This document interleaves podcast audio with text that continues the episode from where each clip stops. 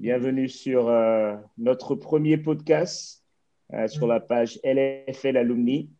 Euh, c'est Aris Fumicho, ancien du lycée français de Lomé, promotion 2008. Je suis accompagné aujourd'hui de, de Sean et Lapen, ancien du lycée français des Mascarennes, depuis l'île Maurice. Donc, Sean, comment tu vas? Ça va très bien. Et d'abord, bonjour à tous aussi.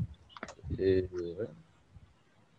Un plaisir, ça fait un plaisir de t'avoir euh, aujourd'hui euh, sur le podcast. Grâce à toi, on va enfin commencer notre série de podcasts. Donc, euh, tu, es, tu, es, tu fais partie des, des premiers initiateurs sur la liste. Donc, ça, dis-moi. Pardon, vas-y.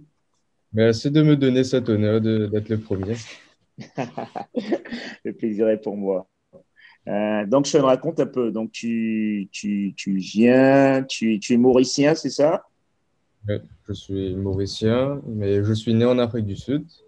Ok. Et mes parents sont mauriciens. Du coup, j'ai passé majoritairement ma vie à Maurice. Ok. Et tu as été à l'école française de l'île Maurice? Oui, j'étais à l'école française ici, au précisément au lycée des Mascarennes. Et quand je suis rentré au lycée, euh, c'était un peu différent parce qu'en fait, moi j'étais parti en France à un moment et je suis arrivé pile à l'entrée de la seconde. Ok. Et du coup, quand je suis arrivé à Maurice, je suis rentré au lycée ici et j'avais peut-être deux, trois mois de retard par rapport au programme. Et à Maurice, il faut savoir qu'il y a des écoles françaises, il y en a deux, qui commencent de la maternelle jusqu'à la troisième. Et il y en a un qui, qui fait tout, toutes les classes jusqu'en terminale. Du coup, majoritairement, les élèves, chacun se connaissent plus ou moins. Et moi, je venais de France, c'est-à-dire je venais d'arriver, mais je suis mauricien et je connaissais personne du tout. Du coup, même en primaire, j'ai pas pu côtoyer certaines personnes. Et les seules personnes que je connaissais au lycée, c'était deux cousins à moi, mais eux étaient en première et terminale. Du coup, il y avait un peu un gap entre moi et eux, mais, mais après, peu à peu, l'ambiance s'est un peu.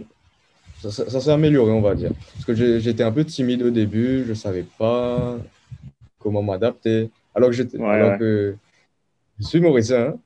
Ouais, Parce que j'avais perdu cette habitude-là. Et peu à peu, j'ai fait des nouvelles rencontres. Euh, j'ai pu m'intégrer. Je me suis pas mal d'amis en première année.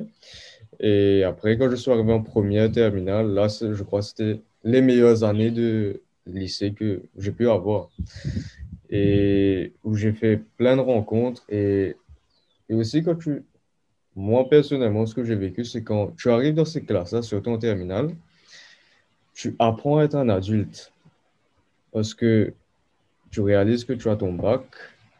Après, tu, tu vas devoir regarder tes universités. Tu vas devoir te préparer à chercher un appartement, partir, etc. Et c'est là que j'ai vraiment apprécié ce, cette époque-là, entre guillemets. Et, et au fait, la, la première, la terminale, on était une classe ensemble. J'ai fait un bac L et on garde les, les, mêmes classes pendant les deux années. Et ça. nous, dans la classe, on était peut-être un peu moins que 30, mais c'était une classe, c'était une classe que, où il y avait beaucoup d'ambiance, c'était une bonne classe en fait. Il y avait beaucoup d'entente entre nous. Et, et j'étais, je crois, oui, on était les seules classes de L, parce qu'il n'y avait pas beaucoup de personnes qui voulaient partir en L. Parce que la L, c'est pas trop. Il y, avait, il y avait combien de classes de S et de ES De ES, je crois, il y avait trois ou quatre. Non, trois. Ah ouais? Ok. Trois. Et S, il y en avait trois aussi, je crois. Donc, c'est l'école. Donc, le lycée des Mascarennes, c'est une très grande école, au fait. Genre, il y a, il y a combien d'élèves dans, dans l'école au total? Je crois on est plus que 500 dans l'école. Hein. Je crois bien. Ok, ok. Ah. Mais... Ouais, je pense que c'est beaucoup. oui, c'était, mais c'était, ouais, c'était vraiment bien organisé niveau classe parce que, en fait, tu as une école dans le nord, une école française dans le nord, une école française dans le centre, une école dans le sud. Ben, généralement, l'école dans le nord et l'école dans le centre, ils se rejoignent au lycée des Mascarennes quand ils arrivent seconde, première, terminale. on va partir dans le sud. Et, et, là, tu parles, de, tu, parles, tu parles de l'île Maurice même, euh, c'est ça? Genre, euh, ok, il y avait trois écoles, trois écoles, genre collège. Ça veut dire qu'il y avait deux écoles qui commencent à la maternelle, qui va jusqu'au collège. OK. Et il y a une école qui commence à la maternelle, qui va au lycée. Et après, tu as un seul lycée, normal. Du coup, en tout, il y en a cinq OK. Et tout le monde se réunit après, en fait, c'est ça? Tu peux aller au lycée, tout le monde se, réunit au lycée, euh, à en fait. Tout le monde, généralement, ceux qui sortent du nord de l'île et du centre, vont au lycée des Mascarennes. Après, tu peux avoir des personnes qui sortent du sud, qui viennent au lycée des Mascarennes alors qu'il y a un lycée plus près. Mais ils viennent au lycée des Mascarennes parce que le lycée des Mascarennes est vraiment un bon établissement niveau notes et niveau infrastructure. Tout est top comme si et les parents préfèrent, préféraient envoyer leurs enfants là-bas. Ok, ok. Mais le lycée des Mascarennes, ils ont une maternelle aussi, ils ont un primaire et ils ont un collège, c'est ça? Non? Non, le lycée, c'est juste le lycée. Ah, ok, intéressant. Ok. Parce qu'au Togo, chez nous, c'était pas ça. On avait, on avait le lycée français euh, de Lomé et on avait ben, de la maternelle jusqu'à la terminale. Hmm. Après, on a ouvert d'autres campus. Enfin, quand je dis campus, c'est d'autres écoles. Il y avait une autre école primaire parce que il y avait beaucoup plus de demandes. Donc, l'école devait grandir. Donc, ils ont ouvert euh, l'école primaire qui était un peu délocalisée de, là où on avait le, lycée français même. Mais voilà, c'était toujours la même école. C'est juste qu'on avait construit euh, l'école primaire à, un autre endroit, quoi. Un peu dans, toujours dans la ville, mais pas trop loin de, de là où il y avait le lycée, euh, l'établissement original. Ben, nous, pas comme ça. Pareil, il y avait un seul établissement qui était comme tu es en train de dire. Lui s'appelait Lycée La Bourdonnais. Il se trouve un peu plus dans le sud de l'île. OK. là-bas, il y a la maternelle jusqu'au, jusqu'aux classes de terminale. Et ouais. OK, OK, super, super. Donc, la terminale était ta meilleure année, c'est ça? Euh... Ouais. Surtout que nous, on a passé le bac avec le Covid je crois. Ouais, c'est ça. Comment, comment ça s'est passé au fait? C'est une année intéressante. Mais oui, le, le plus drôle dedans, c'est qu'on était en terminale, on a la semaine du bac blanc, où ça commence à devenir sérieux pour nous parce qu'on doit vraiment réviser, se préparer, parce qu'on a notre bac à peu près. Et on était en semaine de bac blanc, je me rappelle, c'était un mercredi, on avait commencé. On avait le bac de blanc de philosophie. Le lendemain, on avait anglais, je crois. Et, et nous, il fallait réviser, etc. Et le soir, on, on entend dire que le Premier ministre va faire une, une annonce. Nous, on garde une petite lueur d'espoir, comme quoi il va annoncer le Covid. Mais après, tout, tout, le monde, on a arrêté de réviser. On n'a même pas. On s'est dit, OK, demain, il n'y a pas école, c'est fini. Du coup, on n'a même pas pris le temps de réviser. On regarde, on commence à regarder son speech et il est en train de parler, mais il n'est pas en train de parler du tout du confinement, rien. Peut-être pendant 15-20 minutes, il ne parle pas du tout de ça. Et là, on se dit, il faut partir réviser. Demain, on doit se réveiller. Vous avez commencé à flipper, là. et d'un seul coup, il annonce qu'il vient d'apprendre, sur le moment, qu'il vient d'apprendre qu'il y a une personne infecté par le Covid et que à partir du lendemain ou le soir, même vers minuit, un truc comme ça, on est en confinement. Là, et moi, j'avais pas, parce que pendant 15-20 minutes, je me disais, OK, c'est mort, je vais réviser, je vais me coucher. Du coup, je ne regarde plus. Le lendemain, je me réveille. Parce que nous, on devait se réveiller tôt le matin parce que l'école est assez loin. Et on avait peut-être, je quittais chez moi vers 6h30 le matin. On avait des vannes qui allaient à l'école. On commençait vers 7h40 voilà. Et moi, je me réveille à 5h30, je regarde mon téléphone, je vois, il n'y a pas tous, mes, tous les messages de la veille, je vois, il n'y a pas école, il y a le confinement, etc. Du coup, moi, je suis vraiment heureux, je vois tous mes potes et tout, et je vais me rendormir.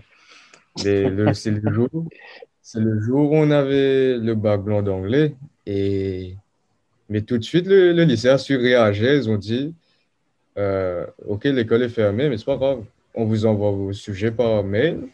Vous faites le sujet, vous nous envoyez avant telle, telle heure. Et du coup, on a dû le faire quand même. Mais, ah finalement, mais finalement, ça n'a pas compté parce que ça a été fait à la maison. Mais on a dû le faire. donc, tu pouvais, tu peux avoir de l'aide et tout. Ouais. Et pareil, ainsi de suite. Tous les jours, on avait un bac blanc. Le lendemain, on a un bac blanc d'histoire qu'on a dû le faire envoyer, mais qui n'a pas été noté.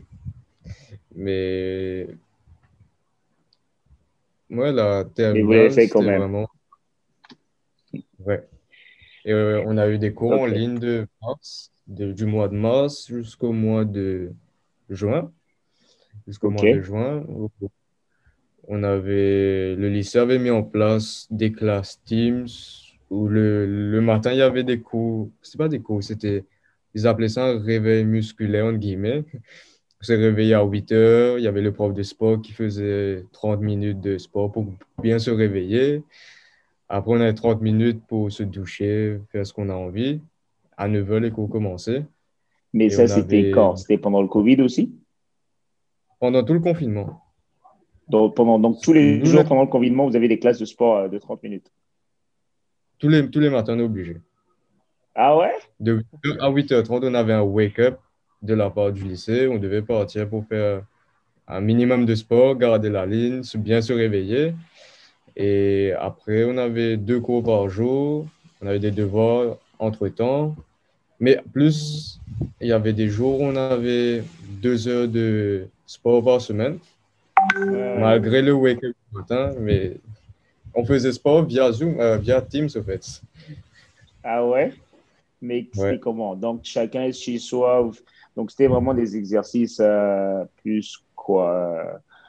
Parce que c'était pas, c'était pas, c'était pas de la muscule, non? Vous ne pouvez, pouvez pas faire de sport collectif, vous étiez seul. Donc, vous faites quoi comme exercice? C'était que des, par exemple, euh, on nous disait de prendre avec ce qu'on a à la maison, par exemple, des bouteilles d'eau.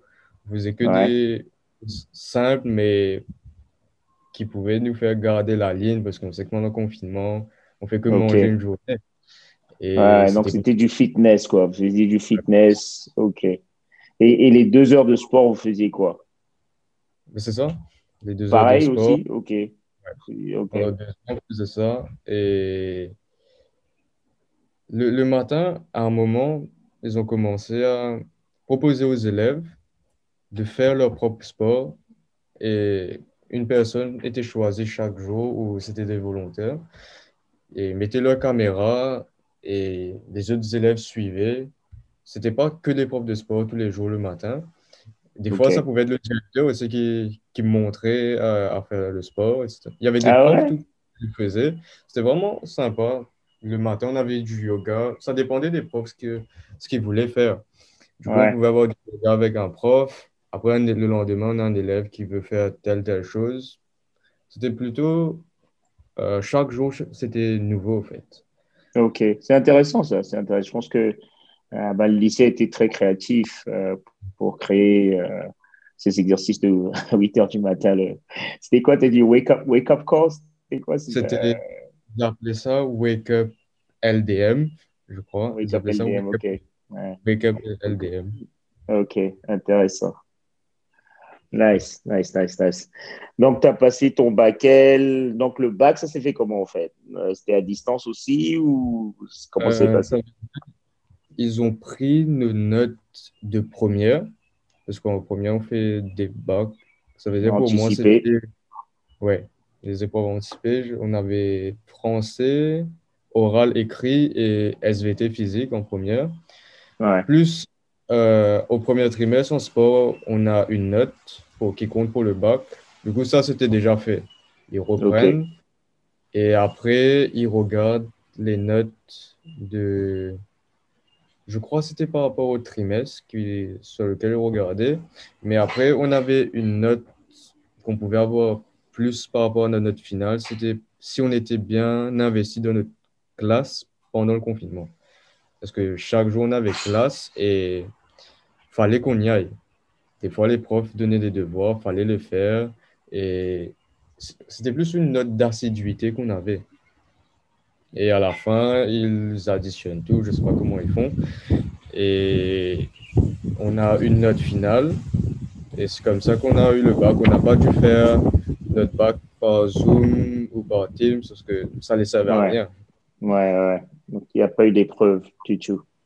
Il n'y a pas vraiment. Donc, donc dis-moi, euh, est-ce qu'il y a des gens qui ont redoublé, qui ont raté leur bac? Il y a deux personnes qui ont été au rattrapage, mais qui ont eu leur bac. Du coup, à la fin, on est 100% de réussite. Ouais, ouais, c'est ça, je me disais. C'est généralement ce que le lycée tire, chez nous en tout cas. Chaque année, ils sont 98-100% de réussite à chaque année. Ok, ok, ok. Ah, c'est bien. C'est bien. Moi, je me rappelle plus trop de chez nous, mais je pense qu'aussi on était dans les, euh, on était à plus de 90% de réussite quand même. Donc, euh, je pense que c'est, c'est à peu près la même chose. Ah, mais c'est super. Ok. Donc, Cyriel, tu as eu ton bac et ton plan pour la suite, euh, comme tu, tu as publié sur ton profil, c'est d'étudier le droit, c'est ça? Ça veut dire, oui, j'ai commencé à étudier, le droit. Pour, pour quelle raison j'ai choisi le droit? C'était parce que je trouve que le droit, c'est un domaine plutôt noble avec beaucoup de discipline dedans. Mais ça, le domaine juridique, pour moi, ça arrive un peu tard. Parce que moi, au début, comme tout enfant, on a envie de faire telle, telle chose. À un moment, je vais devenir ingénieur. À un moment, je, je voulais devenir pilote, médecin, jusqu'à Mhm. militaire aussi, je voulais faire. Et quand je suis rentré au lycée, j'ai commencé à m'intéresser aussi à la politique. Du coup, la politique, il y a beaucoup d'avocats dedans. Et je me suis dit, allons approfondir dans ce domaine. J'ai commencé à regarder un peu comment ça se passait. En seconde, on a un stage d'observation obligatoire à faire. Je l'ai fait dans un cabinet d'avocats. Et c'est là que je me suis dit, OK, je vais faire ça. Et j'ai commencé à regarder des vidéos sur YouTube, comment, les avocats allaient à la cour pour plaider avec leur toge, etc. J'étais en mode, ouais, ça c'est, quelque chose que je veux faire. Mais maintenant, honnêtement, le vrai métier que je veux faire, c'est la politique. Et la politique, c'est quelque chose qui n'intéresse pas les jeunes. Et moi, même quand je parle de politique avec les gens, ils me disent, t'es jeune, pourquoi tu t'intéresses à ça? C'est, un milieu qui va pas te rapporter. C'est malsain, corrompu, tu vas perdre ton temps. Vaut mieux faire une carrière d'avocat, tu fais ta vie, entre guillemets, mais la politique, ne te lance pas dedans. Ouais. Mais Alors, on en parlait un peu déjà avant. Donc, euh, donc qu'est-ce qui t'a poussé vraiment à vouloir faire de la politique? C'était quoi? Tu t'es engagé par une cause? Souvent, tu sais qu'on veut faire de la politique, il y a une cause euh, à laquelle on est engagé qui, qui nous pousse à le faire. Donc, euh, c'était quoi, toi, le, comment on dit en anglais, le trigger, ce qui t'a, ce qui t'a motivé pour, pour faire de la politique? au fait, je me rappelle, il y avait eu l'élection 2017 en France. Et Emmanuel Macron avait gagné les élections. J'avais juste suivi un peu. Et je me suis dit, ce gars-là, et il est parti un peu de rien niveau pour devenir président. En même pas un an, il a fini de former un parti, récolter des fonds, et il est devenu président. Et il est très, très jeune par rapport à- aux autres. Du coup, Mhm. je me suis dit, si lui, il a fait ça en France, en plus, il est jeune, pourquoi pas, pourquoi pas se lancer dedans et voir où ça nous mène? Et du coup, quand je suis arrivé à Maurice, j'ai commencé à m'intéresser à la politique. Mais quand je suis arrivé à Maurice, je connaissais ni parti politique, ni homme politique. Euh, personne, je connais, hormis un, je connaissais parce que il était Premier ministre pendant un moment et son papa, c'était celui qui avait signé, fait partie de ceux qui ont signé l'indépendance en 1968. Il n'y avait que lui que je connaissais. Mais sinon, je connaissais rien du tout. Du coup, j'ai commencé à un moment, j'ai commencé à, à me dire, OK, si je veux faire la politique, je ne vais pas arriver comme ça. Un soir, je ne sais pas ce qui m'a pris. J'ai sorti des stylos de toutes les couleurs, plein de feuilles. J'ai commencé à regarder tous les partis politiques qu'il y a à Maurice. Je n'ai pas tout noté, mais je crois que j'en avais marqué 71. Et il y en avait d'autres encore. Et j'ai commencé à, sortir les fiches de révision que tu fais au lycée. J'ai commencé à sortir ça, à noter un par un tout ce que les partis ont fait. Et après, je mettais une croix sur celui qui ne m'intéressait pas, qui ne me correspondait pas idéologiquement. Et à la fin, il en restait que deux. C'était le mouvement militant mauricien qui a été fondé juste après euh, l'indépendance en 1969 par Paul Béranger, qui est l'actuel leader, et le Parti mauricien social-démocrate, qui fait partie d'un des plus vieux partis du pays. Et instinctivement, je me suis tourné vers le Parti mauricien social-démocrate.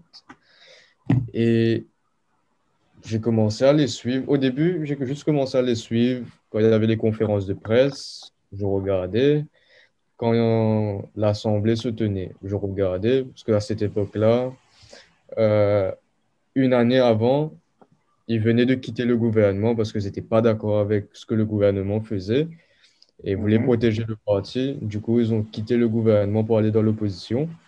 Et le leader du parti mauricien social-démocrate avait été leader de l'opposition. Et du coup, c'était très à chaque fois il y avait l'assemblée, c'était celui qui parlait le plus. Du coup, je suivais ça. Même quand j'étais à l'école, je me rappelle, c'était le, tous les mardis qu'il y, avait des séances parlementaires.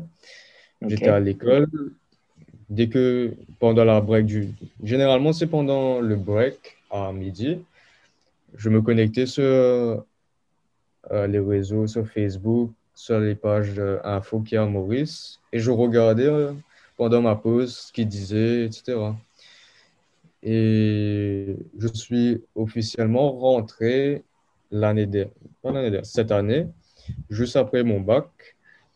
Et récemment, c'est moi qui on m'a donné l'opportunité de créer une aile jeune dans la circonscription numéro 6.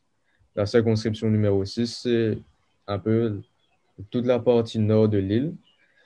Et il y a à peu près plus de 50 000 personnes qui habitent dans cette circonscription, je pense. OK. Et c'est à seulement 18 ans, on m'a donné l'opportunité de, de créer cette aile jeune et de m'occuper de cette aile jeune. Et, et dans l'aile jeune, on a beaucoup de jeunes qui sont, comme je disais avant, désintéressés par la politique mais aussi qui ont un peu peur.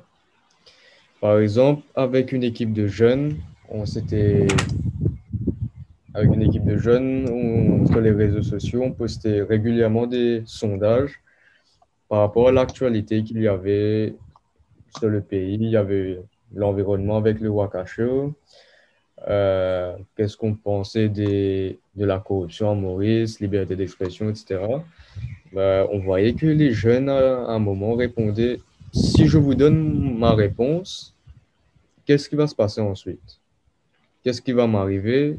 Est-ce que ça va faire telle, telle chose? Ben, On s'est demandé, mais comme si on était dans, une pays, dans un pays dictatorial. Dictatorial, ouais, Mais après, parce que généralement, euh, si tu es dans une démocratie, tu n'es pas supposé dire ça. Tu dois juste donner ton voice out, parler. Si tu as quelque chose à dire, tu le dis sans aucune restriction. Parce qu'à Maurice, ce qui se passe, c'est que les gens, quand ils critiquent une personne du gouvernement, par exemple, sur les réseaux, le lendemain, à 5 heures du matin, la police peut venir chez toi. Et, et par exemple, à Maurice, les gens s'expriment énormément sur les réseaux sociaux. Et on a vu plein de cas où la police venait les chercher le lendemain. Mais il y avait, c'était sans suite, en fait. C'était juste, juste pour impressionner, entre guillemets, je pense. Parce pour intimider euh, les gens, pour les empêcher de parler, quoi, en fait. C'est ça. Donc, c'était. Parce que le lendemain, tu étais au commissariat, bah, tu avais ton avocat qui venait et tu étais relâché. Mais, mais le fait d'être réveillé à 5 heures du matin par la police te disant euh, que tu as fait telle, telle chose juste parce que tu as parlé, c'est un peu, un peu de la répression, entre guillemets. Bien sûr, bien sûr, c'est ça, c'est l'intimidation par force et, ça, ça, ça, ça, touche à la liberté d'expression de, la population. Et c'est pour ça que les jeunes ont peur, c'est compréhensible. Donc, toi, tu étais au courant de tout ça avant de te lancer de la politique ou pas? Ou, euh, j'étais, j'étais plus ou moins au courant. Je ne je savais pas que c'était aussi grave que ça. Mais même maintenant, je me dis, pourquoi, pourquoi les gens, surtout les jeunes, pourquoi ils ont peur de s'exprimer? Si tu as envie de t'exprimer, tu t'exprimes, mais tu dois rester dans une limite. Par exemple, si tu veux critiquer telle, telle personne, tu peux les critiquer sans les insulter, par exemple, sans, dire des propos diffamatoires. Si tu as des preuves qu'ils ont fait telle chose, tu peux les, dire, mais tout en gardant une limite. Parce que généralement, quand on peut voir, surtout l'arme qui mange le plus à Maurice, c'est le communalisme. À Maurice, on est un pays avec énormément de culture, énormément de religion, mais tout le monde s'entend. Mais ce qu'on a remarqué, c'est que les gens se servaient du communalisme pour protéger certaines parties politiques. Dès qu'il y avait un problème, on faisait monter le communalisme. Et, et c'est devenu un peu vraiment une arme contre ces gens-là.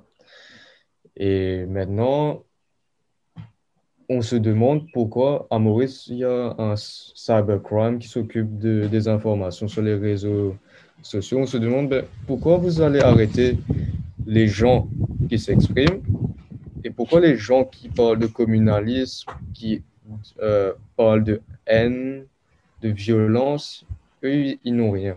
Parce que généralement, ces personnes-là sont cachées derrière des fake profiles. Ben, on est censé s'occuper d'eux avant tout, non? Mais malheureusement, c'est des questions sans réponse. Hmm, intéressant. Donc, toi, c'est tout tous ces faits et conditions qui t'ont aussi poussé à être beaucoup plus impliqué dans, dans la politique euh, en île Maurice, et surtout à ton jeune âge. Oui. oui, je me suis dit que, parce que quand on entend souvent que la politique, tu n'as pas besoin de faire d'études pour devenir politicien, surtout à Maurice, tu peux être un, un avocat, un médecin, un entrepreneur et tu finis dans l'assemblement, mais dans l'assemblée. Mais moi, je voulais commencer et j'ai commencé tôt, peut-être selon des gens, selon des personnes proches, j'aurais pas dû, mais honnêtement, je regrette pas.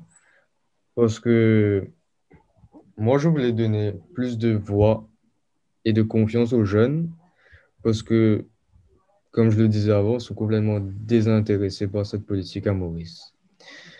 Nous voulons être, en tant que responsable de la jeune de la circonscription, nous voulons, nous voulons être à l'écoute de la jeunesse, lutter pour son émancipation, échanger, débattre, donner la voix absolument. Et on a déjà euh, fait plusieurs réunions où, par exemple, on disait à certains jeunes qui venaient, regarde, on fait venir des politiciens. Prépare tes questions, peu importe tes questions, juste pose-les et tu vois ce, qu'il te répond.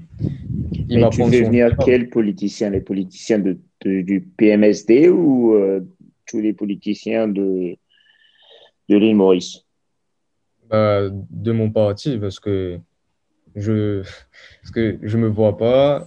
Bien sûr. aller de. Au fait, j'aurais pu demander, mais honnêtement, je pense pas qu'ils vont accepter l'invitation, surtout d'un parti. Voilà, voilà, c'est ça. Et ils vont se dire, oui, je suis ministre, qu'est-ce que je vais aller faire dans tel tel endroit, qu'est-ce que je vais aller perdre mon temps avec eux?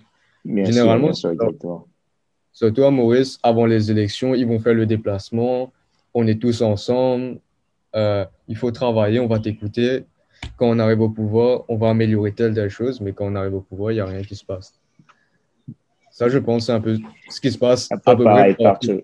Ouais. Un peu Fausses promesses, fausses promesses euh, qui ne sont jamais tenues. Euh, c'est ça. Intéressant. Donc, oh, je voulais revenir au fait, quand, quand, tu, quand tu choisissais en parti politique, pourquoi tu as choisi le, le parti militant social-démocrate le Parti mauricien social-démocrate. Mauricien, désolé, mauricien social-démocrate. Pourquoi tu as choisi ça, ce parti? J'ai choisi ce parti-là parce que c'était le celui qui me correspondait le plus. Parce que idéologiquement, je ne sais pas, j'ai toujours été dans un parti de droite idéologiquement. Mais ce n'est pas ça qui m'a vraiment poussé là-bas. Ce que je voyais, quand j'ai fait mes fiches, je voyais ce qu'ils ont accompli à Maurice au niveau du tourisme, au niveau de la jeunesse. Je me suis dit, j'ai commencé à regarder leurs conférences de presse qu'ils avaient fait depuis un moment. Et je me suis dit, ce parti-là donne beaucoup, donne beaucoup la chance et la voix aux jeunes. Et c'est ce que je veux apporter moi aussi. Je veux que les jeunes se sentent free to talk sans aucun problème. Et de voir que le parti compte énormément de jeunes, je pense que, je crois que ce parti-là, c'est celui qui a le plus de jeunes dans ses instances politiques. Et c'est ça qui m'a vraiment poussé à aller de l'avant. Et comparé aux autres partis, il y a des partis qui avancent par le pouvoir et l'argent. Alors que nous, au sein du PMLZ, on n'a pas la soif du pouvoir, on n'a pas la soif de l'argent. On contribue au niveau euh, de la population mais malheureusement, les dernières élections ne sont pas abouti parce qu'il y a plein de, plein de, de zones d'ombre par rapport à ces élections-là. Selon des sondages, il y a 67% ou 64%, des, 63% qui auraient dû voter, qui ont voté pour euh, le PMS et le Parti travailliste parce qu'on avait fait une alliance et 37% qui étaient contre ce gouvernement. Parce qu'on euh, a retrouvé carrément des boîtes de vote dans les champs de Cannes.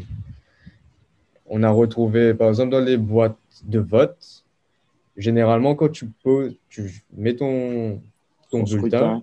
Ouais, ton bulletin, C'est censé tomber, être un peu en désordre. Mais là, on a remarqué que c'était bien aligné, bien rangé. Mais c'est pas possible que ça soit bien aligné, bien rangé dans, dans une boîte euh, de vote, surtout que ça n'avait même pas encore été euh, trié, etc. Du coup, il y avait ça. Après, on a retrouvé des bulletins de vote déjà cochés dans les rues, carrément. Et il y avait des gens qui, ceux qui avaient retrouvé ça, ils allaient donner aux députés qui avaient perdu pour leur montrer que y avait... Ces, ces bulletins ne sont pas supposés sortir des, zone de vote. Et après, il y a eu des plaintes. Il y a actuellement des pétitions électorales dans certaines circonscriptions. Mais à Maurice, on n'espère pas avoir une autre élection législative avant trois ans si on veut suivre les pétitions électorales. On n'a pas du tout. Moi, personnellement, je ne pense pas que la pétition électorale va servir à quelque chose. Et c'est un peu dommage de voir qu'à Maurice, qui est plutôt un pays parmi les pays les plus développés sur le continent africain, de voir des choses comme ça. Parce qu'on a vu récemment deux euh, élections sur le continent africain qui avaient été refaites après trois jours carrément. Euh, après trois jours parce qu'il y avait eu des plus. Et qui était vrai, ben, pourquoi Maurice, ça va durer autant de temps et surtout que, oui, c'était vraiment, c'était vraiment, on ne s'attendait pas à ça, au fait, nous. Ouais, ouais. Tu, tu as touché un point intéressant. Par exemple, pour, pour l'audience euh, qui ne connaît pas l'île Maurice, un peu, tu sais, l'île Maurice a commencé à, une très forte croissance récemment, surtout grâce au niveau de tourisme euh, ou au niveau touristique. Euh, c'est, je pense que le, PIB par habitat est l'un des plus élevés en Afrique, après peut-être après les, les, les îles Seychelles. Donc voilà, j'aimerais que tu nous parles un peu aussi de ce côté, parce que quand nous on voit l'île Maurice euh, à l'extérieur, tu vois, on pense, tu vois, aux vacances, euh, à l'archipel des Mascarenes, tu vois, genre euh, à tout ce côté tourisme, tu vois, et, et, et déjà moi, moi dans ma compagnie, quand, quand, quand on parle de l'île Maurice, à cause du, du PIB par capita qui est très élevé, c'est un marché intéressant pour nous, tu vois, d'investir en île Maurice parce qu'il y a beaucoup d'hôtels qui sont en train de se faire construire. Donc, beaucoup d'hôtels, ça veut dire beaucoup de touristes qui viennent. Donc, nous, on peut vendre. En fait, on a une autre division qui on vend les, euh, l'insulation, tout ce qui est niveau toiture, l'étanchéité des, des toits, tu vois. Et on travaille beaucoup avec les, euh, les, hôtels, euh, je dirais tous les bâtiments, euh, les bâtiments commerciaux. Donc, l'île Maurice est un marché très attrayant et, niveau politique, t'entends pas trop parler de corruption, mais à ce qui paraît, toi qui es, toi qui est, enfin, toi qui est un, local et qui connaît bien, qui connaît bien le, pays, l'île Maurice, tu me dis qu'il y a beaucoup de corruption malgré le fait qu'il y a ce développement fort euh, qu'on entend au niveau de l'extérieur. Oui, ben, L'île Maurice se vend beaucoup par le tourisme avec les belles plages, les beaux quartiers et les, les hôtels. C'est vrai qu'en Maurice, les hôtels, il y en a par centaines, voire plus que des centaines, mais que qu'il y ait encore beaucoup de... Il y, en a beaucoup encore en construction. Malgré qu'il y en a plein, ils continuent à construire, construire, construire. Et c'est vrai que la politique le niveau politique au niveau international, il n'y a pas beaucoup. On n'en parle pas vraiment, à part récemment avec le oil spill du Wakasho, où ça avait fait le tour du monde. Et le Premier ministre était passé devant la BBC. Je ne sais pas si tu avais vu, mais c'était vraiment. Je pense, si tu es intéressé, tu pourras regarder.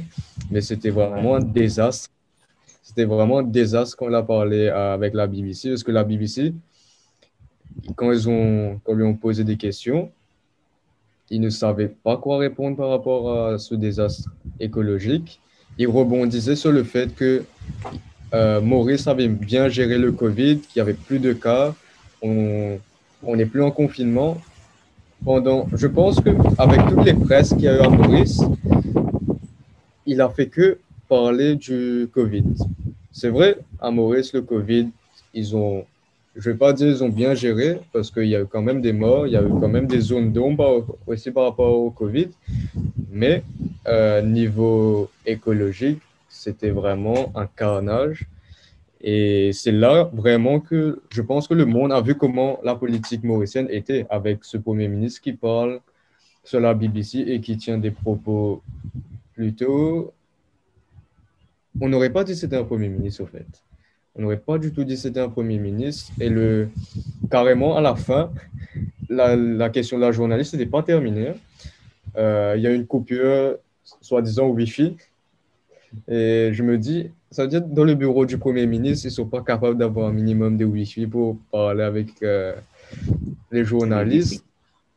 Surtout avec la BBC, du coup, ça a complètement coupé. Et le lendemain, c'était le leader du Parti travailliste, c'est-à-dire le parti de l'opposition qui parlait. Ça, on voyait, que, on voyait la différence entre la veille et ce jour-là. Et le lendemain, le Premier ministre a parlé, c'était pendant une conférence de presse. La presse lui a posé une question par rapport à la BBC. Ça, ça a vraiment fait le tour de Maurice avec des memes, etc. Il avait dit, even if euh, even if it's BBC, so what? Parce qu'on on lui avait fait la remarque qu'il avait été mauvais littéralement avec la BBC. Du coup, le, et là aussi, il, il, se surestime par rapport à la BBC. Mais vraiment, à Maurice, les jeunes, les gens sur les réseaux sociaux ont carrément envoyé des messages privés à la journaliste de, de la BBC qui avait posé des questions au Premier ministre pour la remercier, la féliciter. Et je crois qu'à un moment, ils avaient commencé à prendre ça au sérieux. Et franchement, c'était là que je me suis dit, il y a peut-être une lueur d'espoir que ce gouvernement-là parte. Mais après, maintenant, on ne sait pas. Ouais, ouais. Non, ok, intéressant, intéressant. Donc, euh, donc toi, tu as, tu as, tu as entamé cette nouvelle étape de ta vie, euh, l'étape politique après l'école.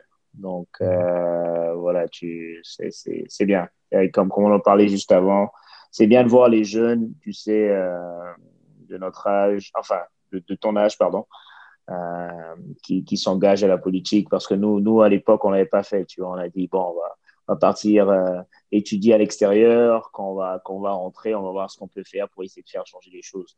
Donc, euh, mais quelqu'un qui s'engage dès le départ, juste après le bac, et même là, maintenant, avec le fait que tu sois resté, ce qui, t'aide aussi un peu plus à être beaucoup plus appliqué et avoir beaucoup plus de responsabilités. Donc, c'est très bien. Toutes mes félicitations.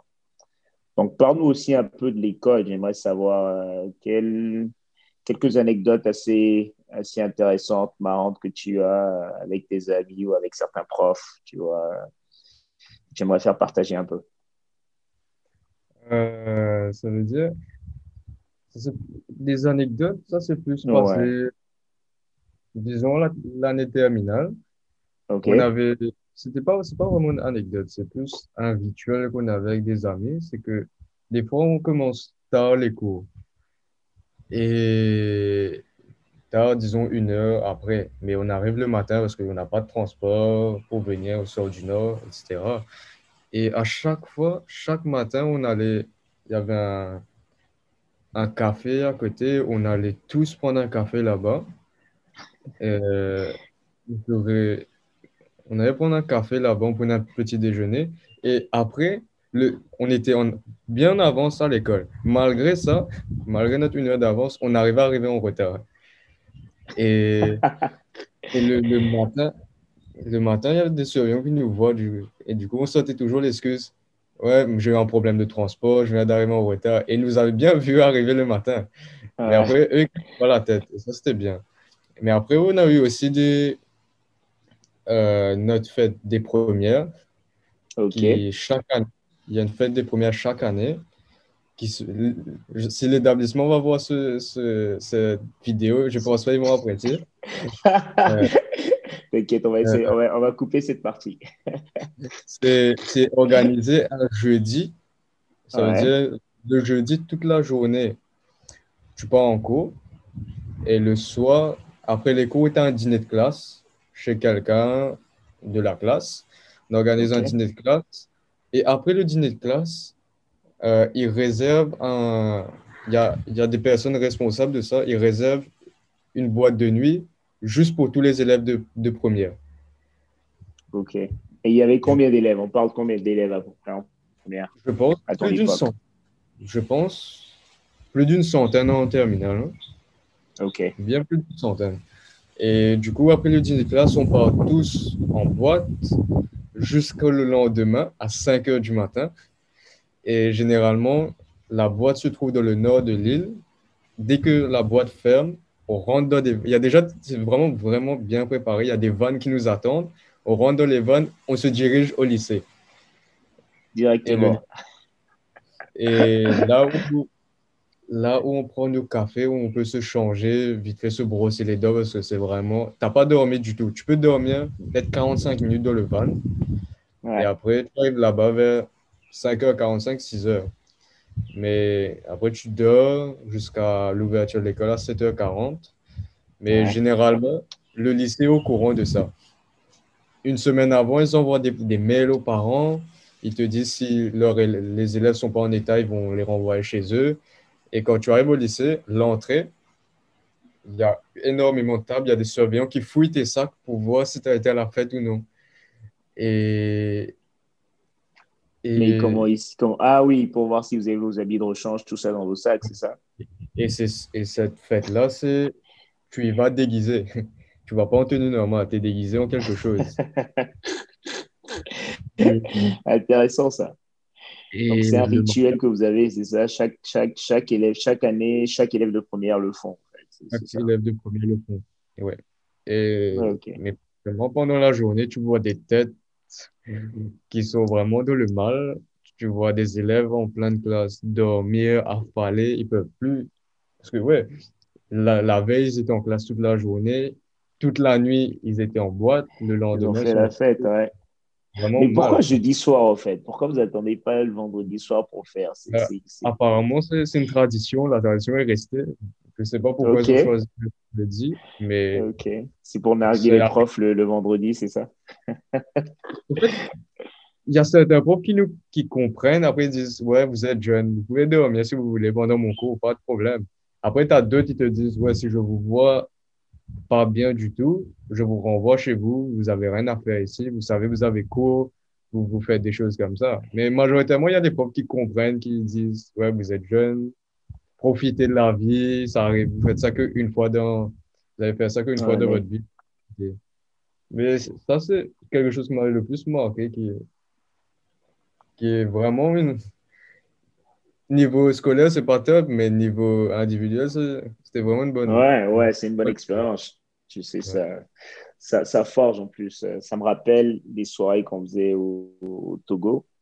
Euh, on les jeudis soirs, ben, il y avait la, il y avait une, il y avait, on avait une boîte de nuit qui s'appelait Le Privilège, qui était, c'est la, boîte de nuit, l'une des boîtes de nuit les plus populaires de l'Afrique de l'Ouest euh, à l'époque. Et ben, je crois que les jeudis soirs, ils avaient une soirée, soirée mousse tu vois. Mhm. Donc, c'était pareil, j'avais plein d'amis qui allaient, c'était soirée mousse, et après, le vendredi, ils venaient à l'école, ils étaient tout le temps claqués. Donc, tu vois, leur tête, c'était assez marrant. Mais, euh, mais moi, je l'ai jamais fait. Bizarrement, je l'ai jamais fait. Soirée mousse, je l'ai fait que quand je suis arrivé au State. Et j'avais fait mon premier spring break. Et on est parti à Panama City Beach. Et ils ont fait soirée mousse. Et là, j'ai dit, oh, ah, donc c'est la soirée mousse que, que les autres, ils allaient à Lomé au, privilège. Ah, maintenant, je vois. C'était sympa, ça. Ah, cool. Euh, donc, toi une série quelles, quelles étaient tes matières préférées alors? Euh, Moi, j'étais très. Français, anglais ou pas? Non. Parce qu'en français, on avait beaucoup de dissertations, plans en détail. Ça, je détestais. Mais que je détestais, mais c'est en train de me servir maintenant à l'université avec le droit. Et, mais c'était plus l'histoire. J'étais très, très bon en histoire. Je ne sais pas pourquoi. J'étais très bon en histoire. Je, je participais pas mal en histoire, mais niveau euh, écrit, j'étais moins bon en écrit en histoire, mais niveau oral, j'étais vraiment bon en histoire. Mais sinon, après, en terminale, on avait une option droit qui était ouverte s'il y avait un minimum d'élèves. Ouais. Et je l'ai fait, et ouais, ça c'était vraiment. En gros, c'était l'histoire et le droit en Ok, ok, super, super. Donc vous aviez des options droit euh, en terminale. Il y avait quoi d'autre comme option? Il y avait option, vous appelez ça spécialité anglais, spécialité mathématiques et spécialité droit. Ok, pour la classe, pour la série L? Ouais. Ah, intéressant, ok. En, en première, j'avais fait spécialité mathématiques, mais j'étais ça m'avait vraiment pas. Ça, je voyais que les, les maths, c'était pas fait pour moi, en fait. Et l'année d'après, j'ai arrêté, j'ai fait une demande pour le droit et vu qu'il y avait un minimum d'élèves, ils ont ouvert et ça s'est vraiment bien passé. Même la prof de droit était vraiment très, très sympa pendant toute l'année. Et moi, je ne regrette pas de, l'avoir fait. Et c'est devenu parmi l'un de mes matières préférées où j'avais les meilleures notes aussi. Super, super. Et c'est bien, ça tombe bien, puisque tu étais intéressé pour, euh, pour faire les droits comme étude aussi. Donc, euh, c'était bien que tu aies eu cette opportunité-là de le faire avant. Euh, Sean, avant qu'on finisse, euh, j'aimerais te demander aussi que tu, tu, nous parles un peu plus du projet que vous avez commencé, Nos enfants de demain. J'ai vu que c'était un projet très intéressant pour l'environnement. Donc, si tu pouvais nous expliquer un peu plus, c'était quoi, comment ça a commencé. voilà. Alors, nos enfants de demain, j'ai pu le lancer avec des amis de l'école en début terminale. Et nos enfants de demain, c'est pas, à la base, c'est pas une association et n'est pas toujours n'est pas toujours une association. C'est plus un groupe d'amis qui veulent euh, sortir de leur zone de confort et venir aider les gens avec leurs propres moyens et à leur échelle. Et désormais, dans les personnes fondateurs, il y en a pas mal qui sont partis en études, du coup, et qui avaient certains rôles et qui a été changé maintenant parce qu'ils sont partis en études. Mais quand on a créé nos enfants demain, comme je disais, on voulait sortir de notre zone de confort. Parce que nous, on a eu l'occasion, on a eu la chance d'aller dans une école française, on faisait plein de choses. On ne vivait pas la même vie que les gens autour de nous, en fait. On était un peu là, les privilégiés de la société. Et avec nos propres moyens, on voulait aider les personnes démunies. Et avec nos enfants demain, on a fait plein de choses au niveau de la jeunesse. On allait dans les quartiers défavorisés, on leur offrait à manger, parce que c'est dans ce milieu-là que l'éducation, nourriture, tout ça, c'était vraiment pas top du tout. Et on leur offrait des denrées alimentaires, des nettoyages euh, dans les zones sales du pays. On en a fait peut-être cinq en tout.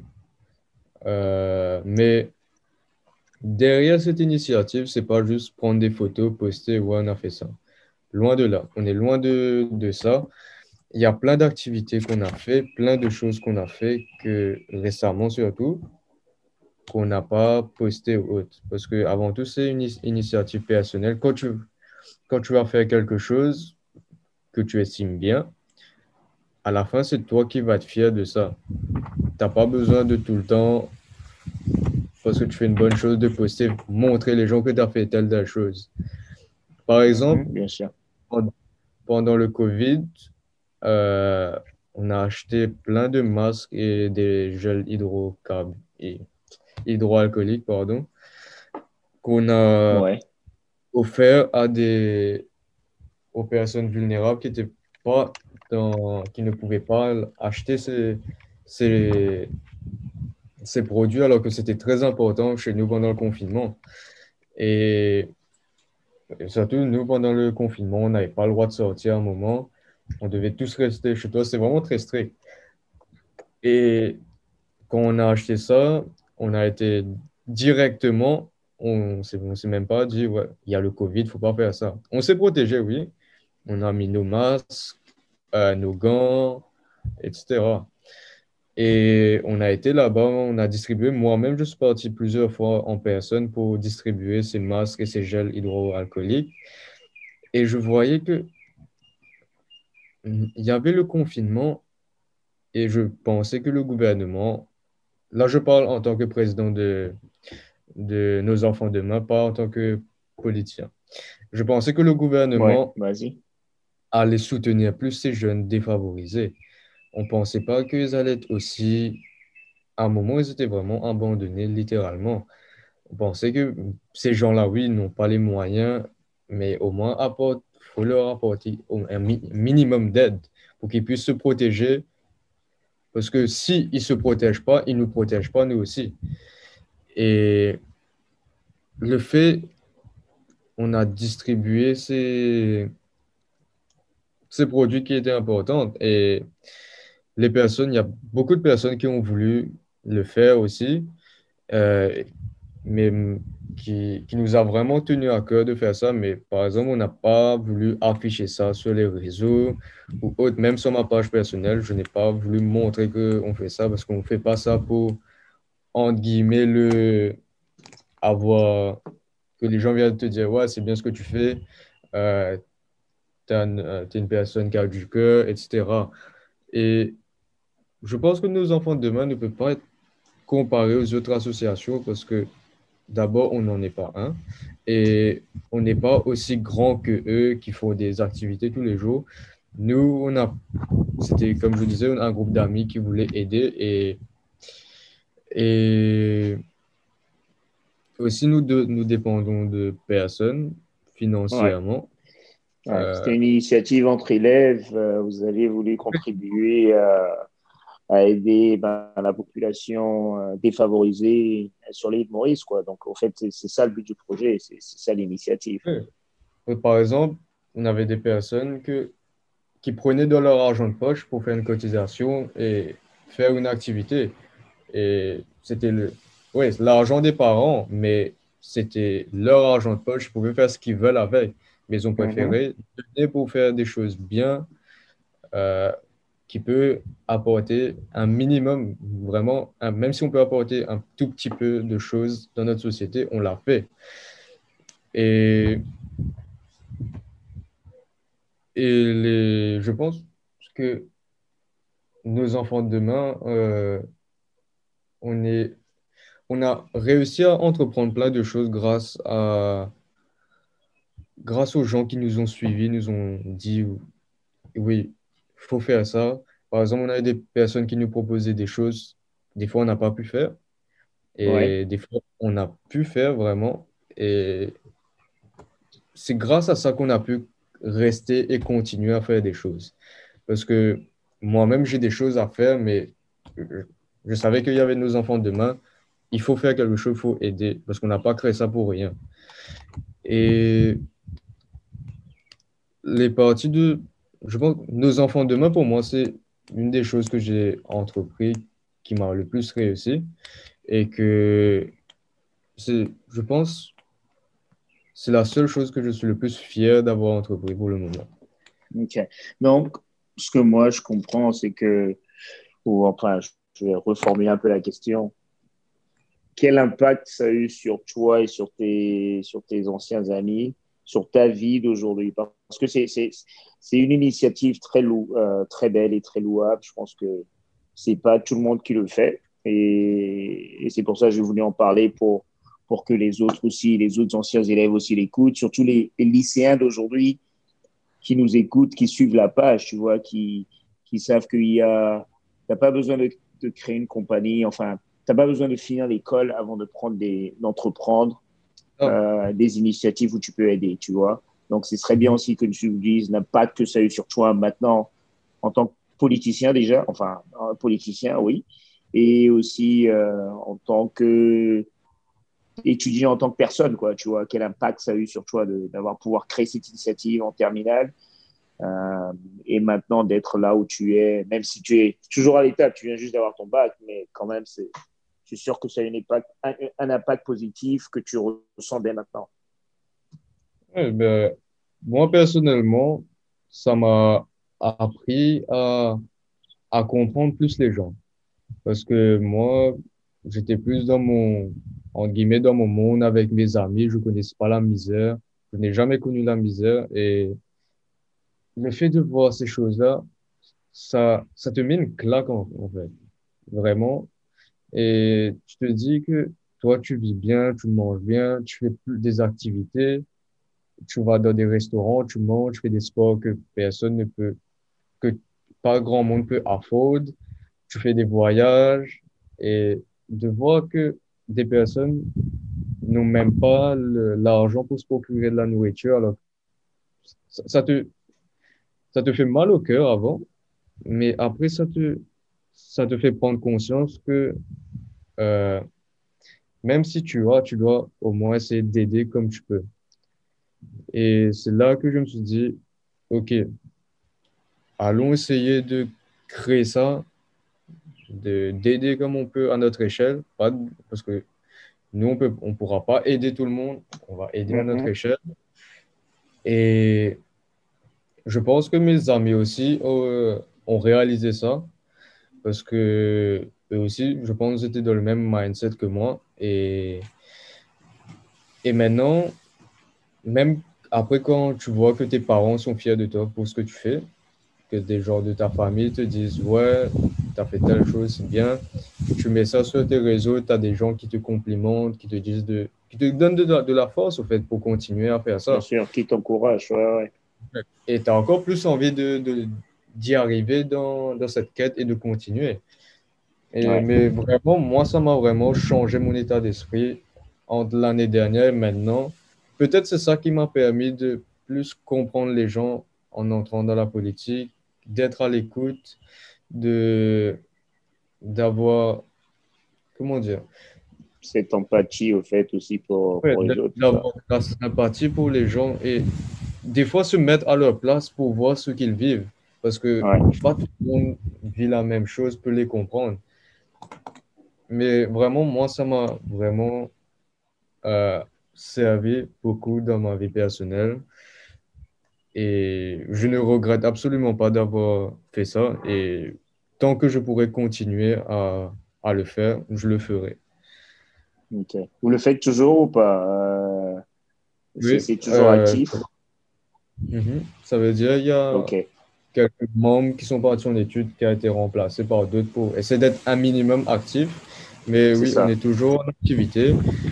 Euh, mais chacun des membres, on a, il y en a qui sont à l'université, il y en a qui travaillent. Moi-même, je suis à l'université, plus j'ai mes autres choses. Mais des fois, on fait de nos réunions pour voir qu'est-ce qu'on peut faire, quel budget on peut mettre, etc. Mais on arrive à faire au moins des choses, disons tous les deux mois ou tous les mois. On, va essayer de se fixer l'objectif de faire quelque chose tous les mois. Pour le moment, on est, chaque deux mois, on fait quelque chose. Mais pour le moment, on, est, on reste encore. Ouais, c'est bien. Non, je pense que euh, une idée que moi j'ai pour toi, ce serait peut-être intéressant de l'ouvrir comme euh, une initiative aussi pour les élèves actuels du lycée des Mascarelles en terminale, tu vois, comme euh, un projet extra, extra, extra euh, comment on dit les gens en français, extrascolaire ou extra, ouais, voilà, c'est extrascolaire où ils peuvent être toujours impliqués et contribuer à ce projet, tu vois, parce que ça touche à. On est toujours en période de, de, crise en ce moment avec euh, la pandémie, tu vois, elle n'est pas terminée. Mais voilà, ça aide aussi à, aller au-delà de soi-même et à vraiment connaître euh, la population qui nous entoure, tu vois, parce que comme tu l'as dit, c'était pareil pour nous. On est toujours dans ce monde à l'école française où on est très, très privilégié. Et, mais voilà, dès que tu sors de l'école, la majorité du temps, euh, tu vois, dépend des pays où tu, vis, mais pour nous, qui ont, ceux qui ont grandi en Afrique, euh, tu vois la misère autour de toi, tu vois. Donc, euh, ça, ça, te donne, euh, tu, as, tu as cette empathie, tu as envie d'aider. Souvent, souvent, on essaie, et, mais souvent, on a envie, mais on ne prend pas d'action, tu vois. Donc, le fait que toi et ta génération, vous avez déjà créé cette initiative, ça peut aussi faciliter la tâche aux élèves de terminale ou même en première ou même n'importe quel élève, tu vois, du, lycée, à peut-être ouvrir ce programme avec l'école, donc où les gens sont intéressés, ils sont toujours impliqués. Comme ça, euh, vous, pouvez toujours gérer ça derrière, mais il y a d'autres personnes aussi qui sont impliquées, quoi. absolument, oui. Super. Euh, un dernier message pour, euh, pour, les, pour les, ceux qui suivent la page Lycée français du Monde j'aimerais leur faire passer ouais, À toutes les personnes qui vont voir cette vidéo, l'écouter, bah, avant tout, je vous souhaite le meilleur. Et après ce que je, vis et ce que j'ai vécu, personnellement, ce que je peux vous dire, c'est que dites-vous, quand vous avez des projets, lancez-vous, même si des personnes vont vous dire euh, non, ça va te servir à rien, tu vas ton temps. Vous pouvez écouter les critiques, mais n'ayez pas peur d'essayer et d'échouer s'il le faut. Parce que moi aussi, je n'ai pas tout réussi dans ce que j'ai voulu entreprendre. J'ai beaucoup échoué, mais j'ai su rebondir de ces échecs pour arriver là où je suis. Et je, je pense que vous avez déjà entendu cette phrase si vous le voulez, vous le pouvez, eh bien, je pense que c'est une phrase vraiment véridique parce que je me suis servi de cette phrase-là pour arriver où je suis. Parce que j'ai voulu faire ça, j'ai voulu faire la politique, j'ai voulu faire euh, une organisation. Ben, maintenant, je le fais. J'ai réussi à le faire. Aussi, avant, j'avais voulu faire d'autres choses aussi, malheureusement, qui n'ont pas abouti. Mais c'est ça. Il faut se servir de ces échecs pour rebondir et réussir dans ce, que, ce qui nous plaît et aller de l'avant et surtout ne pas reculer en arrière. Voilà. Awesome, awesome. Sean, ce fut un grand plaisir déjà pour moi de te connaître, comme je dis, un, de mes jeunes petits frères avec euh, beaucoup de maturité. Et je suis vraiment fier de, euh, de tout ce que tu es en train d'accomplir déjà à un si jeune âge, d'être impliqué. Euh, pour moi, comme je te vois, tu fais de la politique parce que tu es impliqué et tu veux, tu veux aider la population locale, tu vois. Tu ne le fais pas parce que tu as juste envie d'être, de faire de la politique, d'être président. Donc, et de voir quelqu'un qui se dédie à cette passion dès le jeune âge, ça, c'est quelque chose de très important. Donc, euh, sache que je suis, je suis très fier de toi. Et s'il y a un moyen où, où, nous, on peut, moi, je peux contribuer ou faire euh, une autre demande aux gens qui suivent la page de contribuer ou d'aider, euh, n'hésite pas. Tu sais que tu, tu, peux nous joindre à n'importe quel moment. Donc, donc voilà. Et, et merci d'être venu, euh, euh, d'être le premier, à faire partie premier de, de cette série de podcasts. Donc, c'est avec un grand plaisir de d'avoir été disponible pour qu'on puisse le faire. Donc, euh, merci beaucoup. Merci à toi pour l'invitation. vraiment, ça, vraiment, si ça peut changer quelque chose chez les jeunes qui vont voir, c'est avec grand plaisir que d'avoir fait ça. Absolument. Et même chez, et même chez les plus grands aussi. Donc, euh, euh, tu sais, on, a, on apprend de partout. Donc, ça peut être un, un catalyseur pour d'autres qui aimeraient se lancer de la politique, mais qui ne l'ont peut-être pas fait depuis longtemps. Tu vois, ils attendent le moment. Donc, de te voir aussi te lancer aussi, aussitôt et même d'autres initiatives que tu as entrepris. Donc, c'est euh, une motivation supplémentaire. Voilà. Sean, merci beaucoup. Je vais te laisser euh, commencer ta journée et moi aller dormir. Donc, ce fut un plaisir. Et pour tous ceux qui nous suivent, LFL Alumni, merci beaucoup. C'est notre première série de podcasts avec euh, Sean et la peine du lycée français des Mascarennes euh, sur les Maurice. Merci de nous suivre et à très bientôt.